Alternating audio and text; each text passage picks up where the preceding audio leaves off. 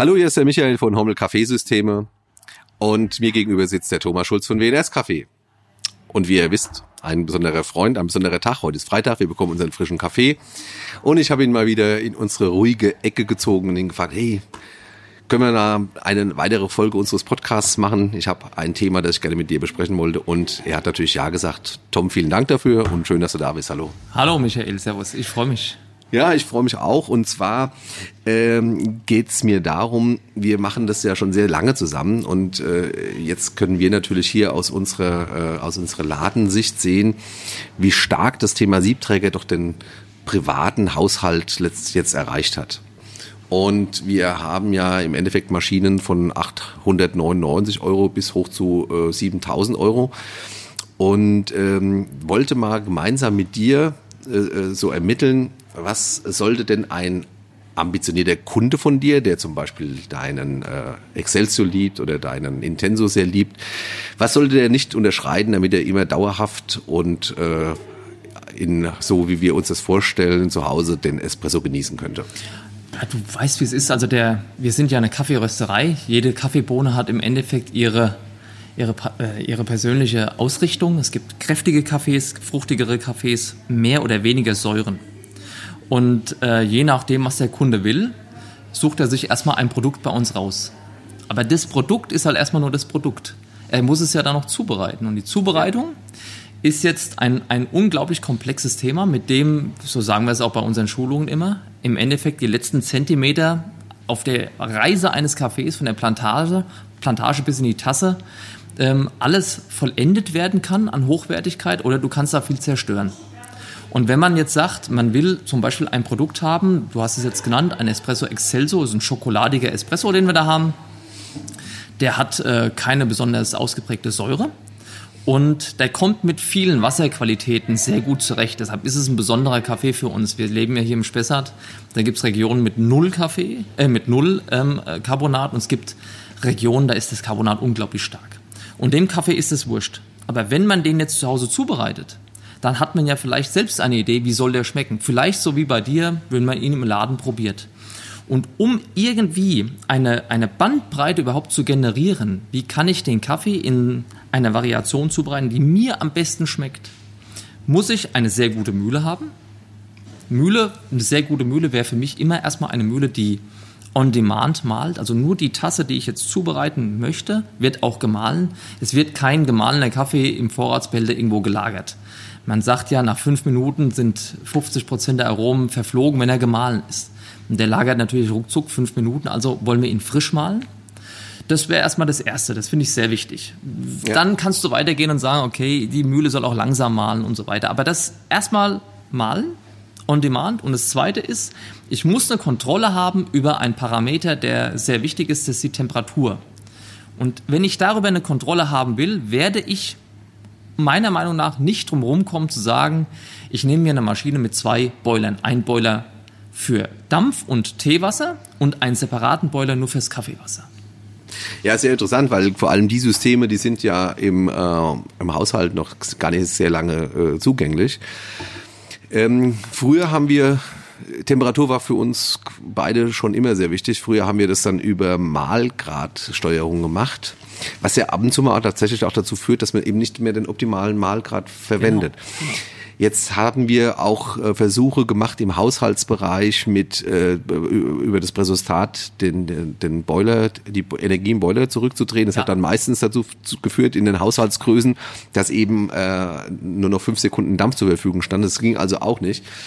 Und jetzt ist es so, und das sollte man auch mal äh, ganz offen besprechen, äh, dass Temperaturstabilität in der Gänse ist eigentlich nur bei einem Multiboiler-System, PID gesteuert, steht es zur Verfügung. Das ist immer auch die Speerspitze des jeweiligen Lieferanten im Normalfall. Ja. Und, kommt noch dazu, ist von der Wartung etwas aufwendiger als ein ganz normaler Wärmetauscher. Ja. Das heißt also, versuchen wir das mal aufzudröseln. Wir waren bei der Mühle, eine On-Demand-Mühle. Du weißt, bei uns gehen die Mühlen bei 399 Euro los. Äh, Reservoirmühlen haben wir alle verbannt. Und äh, jetzt würde ich ja schon sagen, es sollte eine 64er Mahlscheibe sein. Ja, da hast du recht. Es macht Sinn. Die Mahlscheibe muss groß sein. Ist die Mahlscheibe groß, bleibt das Mahl gut kühl. Es ist äh, ja. eins bedingt das andere. Bleibt es kühl, verliert es weniger Aromen beim Mahlen. Und die Korngröße ist wirklich auch gleichmäßig. Das ist ganz wichtig. Es nutzt mir nichts, ich eine Mühle habe, die on demand malt. Das Mahlgut aber bei der dritten Tasse, die ich vielleicht für meine Familie oder Freunde malen will, dann schon heiß wird. Und darüber hinaus ich vielleicht ein Mahlwerk da drin habe, wo ich sage, innen, wo es angreift, ist es grob, außen ist es fein. Ja dann habe ich keine Struktur drin und der Kaffee wird auch nicht schmecken. Ja, das ist ganz wichtig. Äh, wir haben ja schon auch äh, Kaffeekuchen gesehen, die äh, nur zur Hälfte durchgewässert genau. waren und das ist schon die Voraussetzung. Das ist auch gerade unser Beratungsansatz, also all unseren Barista auf der Fläche habe ich gesagt, hier, wenn es ums Budget geht, nicht an der Mühle sparen. Ähm, ich hoffe, dass das so umgesetzt wird. Eine Mühle ist im Normalfall natürlich auch ein, ein Gerät, das einen sehr, sehr lange begleiten kann und wenig Wartung braucht. Also Mühle, sagen wir mal 64er Mahlscheibe, ja. Grind on Demand, ja. soll das sein. Dann ist der Hersteller im Prinzip erstmal einer, der, der dir passt, der verfügbar ist, was dein Händler hat.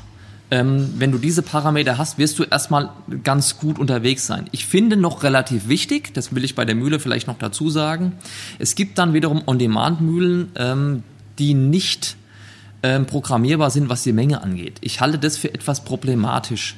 Denn wenn ich jedes Mal mein, mein Malgut dann noch äh, selbst abwiegen muss über meine Dauer, äh, wie lange ich den Knopf drücke, dann ist das gut, aber du kannst jetzt den Preisunterschied sagen, denn ich weiß nicht, auch zu einer, die dann von derselben Firma vielleicht eine Mühle ist, die eine programmierbare Taste hat oder zwei, das ist ein Riesenunterschied, weil wenn ich nur eine Sekunde länger male, ist es gegebenenfalls ein Gramm mehr oder weniger. Ja, und es ist ein Riesenunterschied. Und ich werde das nicht jedes Mal hinbekommen, es genau gleich zu dosieren.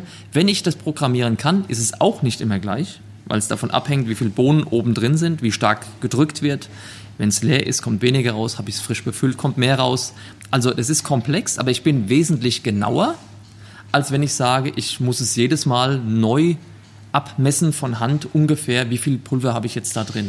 Ja, das ist witzig, was du sagst, ist, äh, wir merken das jetzt auch und gehen auch auf diese Automatikmühle. Man nennt das dann Automatikmodus. Ich sag mal, mindestens 100 Euro liegt zwischen einer manualen und einer automatischen Mühle, die dann äh, den Single und den Double Shot äh, abspeichern kann. Wichtig dabei ist natürlich, dass äh, die individuell abspeicherbar sind, weil der Double Shot ist ja nicht das Doppelte wie der Single Shot. Aber damals, äh, als ich anfing, so vor zehn Jahren und es ging so in diese Bereiche der Schulung, da wollte ich schon, dass meine Kunden das selber spüren und habe ja. gesagt, manuale Mühle ist super, da kannst du, bekommst du ein Gefühl dafür, weil man hat schon auch das Problem, wenn eine äh, automatische Mühle mal eingestellt ist, dass der Kunde denkt, die müsste bis ans Lebensende so eingestellt sein. Ja? Und das ist ja dann, das führt dann irgendwo auch zu ähm, Problemen und äh, komme dann oftmals hin und der Kaffee, der läuft raus wie Wasser und das sagt, ich habe an der Mühle noch nie was gemacht. Und das sind Sachen, die wir irgendwie auch vermeiden wollen. Das musst du also auch ein bisschen Verständnis haben. Aber wir merken es auch schon, es ist natürlich besser reproduzierbar mit einer automatischen ja, Mühle. Absolut. Also ich sehe das auch so eine, wenn du es von, wenn du das alles rein manuell kannst, ist es in der Lernkurve wahrscheinlich insgesamt erfolgreicher, als wenn du es voreingestellt bekommst. Und das ist eine Sache, die mir ganz wichtig ist, die du jetzt angeschnitten hast die Kaffeemaschine, aber auch die Kaffeemühle. Das ist ja, das sind ja, also es ist eine Liebe, aber manchmal ist auch ein ganz klein bisschen Hassliebe mit drin.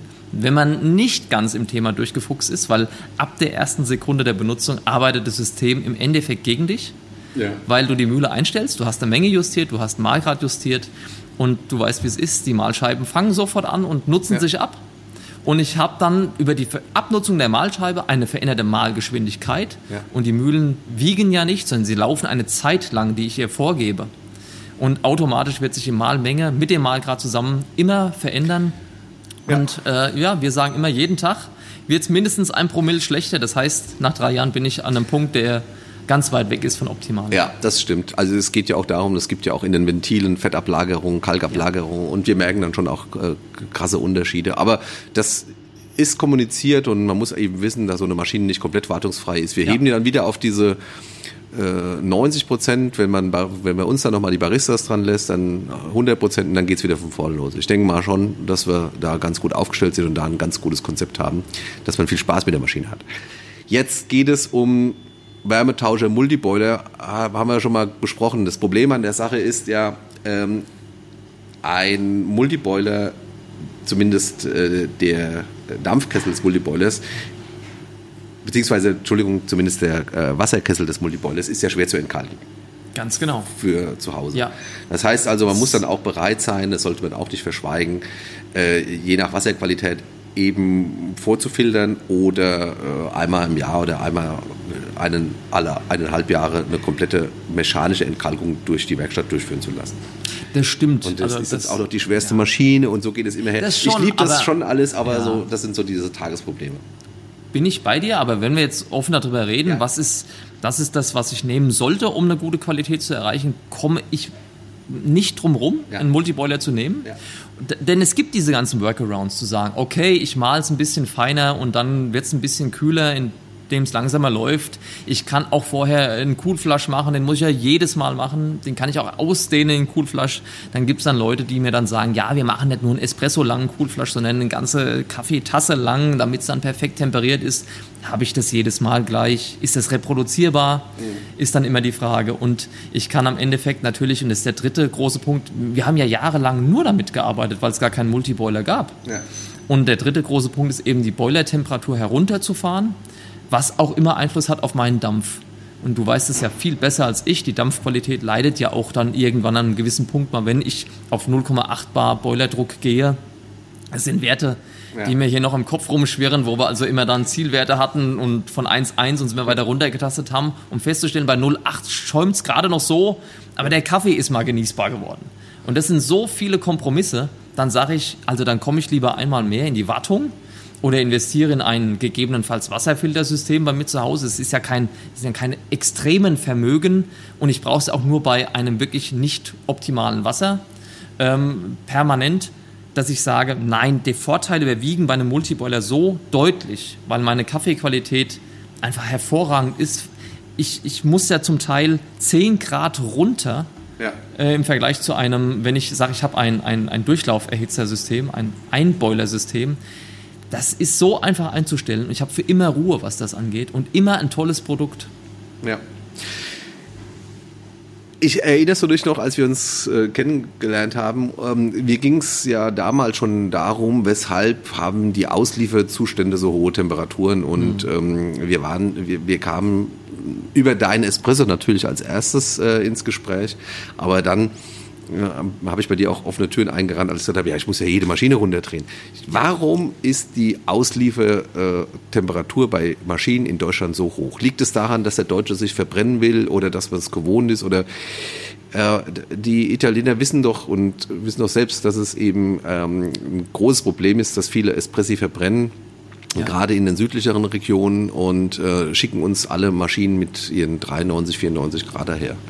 Wir können da, glaube ich, nur spekulieren.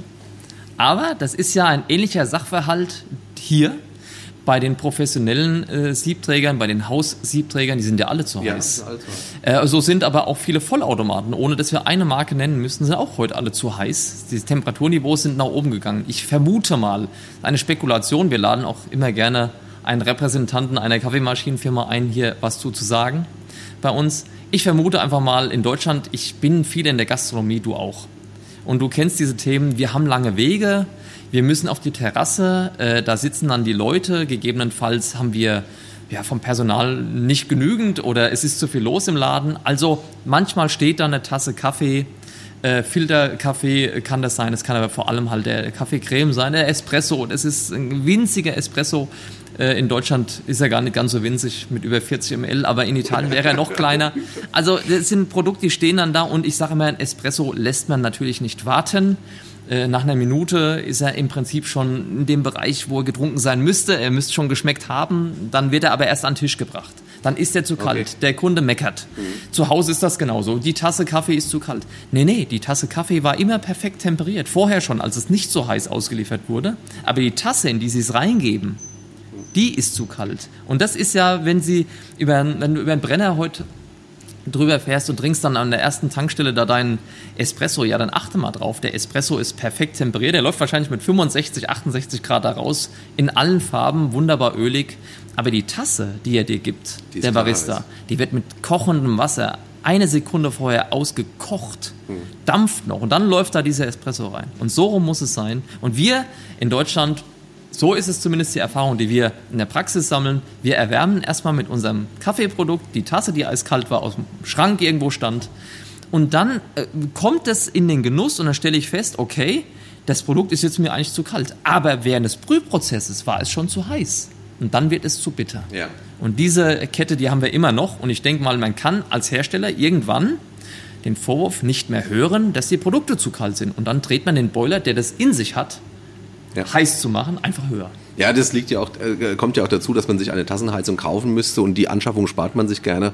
Ist aber eine sehr wichtige Anschaffung. Also bitte zumindest Gastronomieprofis sollten auf eine Tassenheizung nicht verzichten. So, also ohne Magen zu nennen, haben wir jetzt mal äh, so ein paar Konzepte äh, beschrieben, die wir beide uns zumindest nach Hause stellen würden, mindestens. Und ähm, wo wir auch denken, dass derjenige, der lieber einen perfekten Espresso am Tag wie zehn schlechte äh, trinkt, eben auch länger seine Freude damit hat. Das zu übersetzen, das machen wir natürlich gerne. Das machen unsere Berater, ruft uns da mal an, wenn da Lust ist, welches System ist das Richtige, für wen. Tom, fällt dir noch was ein? Was müsste denn auch an Barista-Zubehör, was denkst du, was unabdingbar ist, was benötigt jemand? Ja, also das, die wichtigsten Sachen haben wir jetzt erstmal besprochen. Das ist erstmal die Basis, dass ich sowas habe. Dann ähm, ist es wahrscheinlich ganz als Barista-Zubehör, du kennst das alles selbst, du brauchst erstmal ein gescheites Wasser, das ist ein ganz eigenes Thema. Ich denke, das sollte man mal separat, separat behandeln, ja. weil das Wasser ist unbedingt absolut entscheidend. Ja. Ein Espresso sind 99% Wasser. Wer könnte sagen, es hätte keinen Einfluss? Also das ist ganz, ganz wichtig. Da machen wir eine extra Sache dazu. Ansonsten für zu Hause, sage ich jetzt mal, ähm, ich brauche äh, gescheites Equipment. Ich rede von einem guten Temper, äh, den man ja bei dir bekommt in allen möglichen Varianten und Formen mit und ohne ähm, Klack, also dass ich einstellen kann, wie feste mhm. drücke ich, wie feste ähm, soll mein Kaffee vielleicht oder mein Espresso gedrückt werden. Auch hier geht es ja bei diesen Hilfsmitteln, die da angeboten werden, immer darum, äh, eine gewisse Konstanz in einen Prozess hineinzubekommen, der in sich relativ lose ist. Das merkt man vielleicht, wenn wir jetzt so darüber reden, in so einem Podcast wie dem hier mal. Ich habe Kaffee, der wird gemahlen. Ich habe Baristas, die haben unglaublichen Durchsatz im professionellen Bereich. Die haben keine On-Demand-Mühle. Aber das ist das, was du eingangs sagtest. Die haben das in Fleisch und Blut. Der ja. will, der will das gar nicht, sondern der, der zieht immer zweimal an seinem Portionierer und dann weiß er genau, das ist meine Menge und bei dem Gast drücke ich jetzt so fest, mach die Tasse aber noch wärmer und habe dann ein Produkt, das genau für diesen Kunden optimal ist. Zu Hause kann ich das nicht. Das ist wie ein Formel-1-Fahrer oder jemand, der vielleicht gerade den Führerschein macht und bei dir ein neues System gekauft hat. Da brauche ich eine gewisse Standardisierung, um Produkte zu bekommen, die im Endeffekt dann aber bitteschön wenigstens besser sind als die aus einem Vollautomaten. Wenn ich hier ein paar Fehler mache, kann das frustrierend sein. Ich habe mir zu Hause ein Siebträgersystem gekauft, habe vielleicht keine On-Demand-Mühle, habe vielleicht einen äh, ganz normalen Nicht-Multiboiler, ein Single-Boiler-System und fange an und mache Kaffee und habe vielleicht einmal auf YouTube mir etwas angeguckt, wie das jemand macht. Das ist aber in der Umsetzung zu Hause so komplex, dass ich Produkte mache und die sind dann so schlecht, dass ich sage, ich, ich kann es nicht, es funktioniert nicht. Ich verliere auch den Spaß irgendwann daran ja. und über eine Standardisierung, Mühle on Demand, definierte Temperatur, vielleicht ein Temper, dem mir entgegenkommt, eine Milchkanne, mit der ich gut schäumen kann. Auch hier gibt es ja riesige Unterschiede. Ja, man darf nicht vergessen, vor allem dieser ganze Prozess, der macht ja unheimlich viel Spaß und enthält ja. viel Leidenschaft und äh, deswegen sollte das auch schon auch Spaß machen, den Temper überhaupt nur zu berühren. Also da äh, das ist auch eine emotionale Sache. Ja. Und dieser Prozess muss unbedingt auch mit in die in den Kaffeegenuss mit eingeplant werden, weil es einfach eine tolle Sache ist, Kaffee herzustellen, nicht mehr nur auf den Knopf zu drücken. Der Prozess der Entwicklung auch im eigenen Kaffeegeschmack, auch der ist ein ganz anderer, wenn ich zum Beispiel einen Multi Multi-Boiler-System habe. Denn ich habe eine definierte Temperatur in meinem Kaffee. Wenn ich aber, ich kann mal spielen. Ich kann auch selbst ins Menü reingehen. Ich kann auch sagen, Hommel hat mir jetzt eingestellt 89 äh, Grad. Aber ich probiere mal aus, was passiert denn eigentlich bei 86 ja. Grad? Was ja. passiert denn aber eigentlich bei 92 Grad? Ja. Und kann für mich selbst feststellen, so wie ich den Kaffee mache, schmeckt der mir auf 91 Grad am allerbesten und wenn ich den Siebträger ganz fülle, finde ich es optimal. Und jemand anders sagt, nein, ich möchte eher einen Whirlbrew haben und lasse den Siebträger nicht ganz gefüllt. Ich gebe dem Kaffee ein bisschen Möglichkeit beim Brühen im Siebträger noch zu zirkulieren. Ist für meine Anwendung, vielleicht für eine längere Tasse, besser. Ich mag das so haben. Ich mag das auch so haben. Vor allem mag ich haben, wenn der Kunde alle Optionen hat. Und dann kommt man tatsächlich an diesem System, wie beschrieben, nicht daran vorbei. Jetzt die schlechte Nachricht an euch Das wird dann mit 1500 Euro komplett Ausstattung nichts. Aber vielleicht mal drüber nachgedacht, dass es eben auch eine Sache ist, die nur am ersten Tag wehtut, ansonsten nur Spaß vermittelt. Tom, schön, dass du da warst. Hat mich sehr gefreut. Wir sehen uns nächsten Freitag wieder, ja? Hat wir gehen Spaß mal ein gemacht. bisschen an Kaffee verkosten vielleicht mal, machen wir, laden wir mal unseren, unsere Hörer dazu ein, wie wir äh, akustisch so klingen, wenn wir guten Kaffee trinken. Freue ich mich drauf. Also Sehr dann vielen Dank nochmal. Bis nächsten Freitag. Ja, danke, tschüss.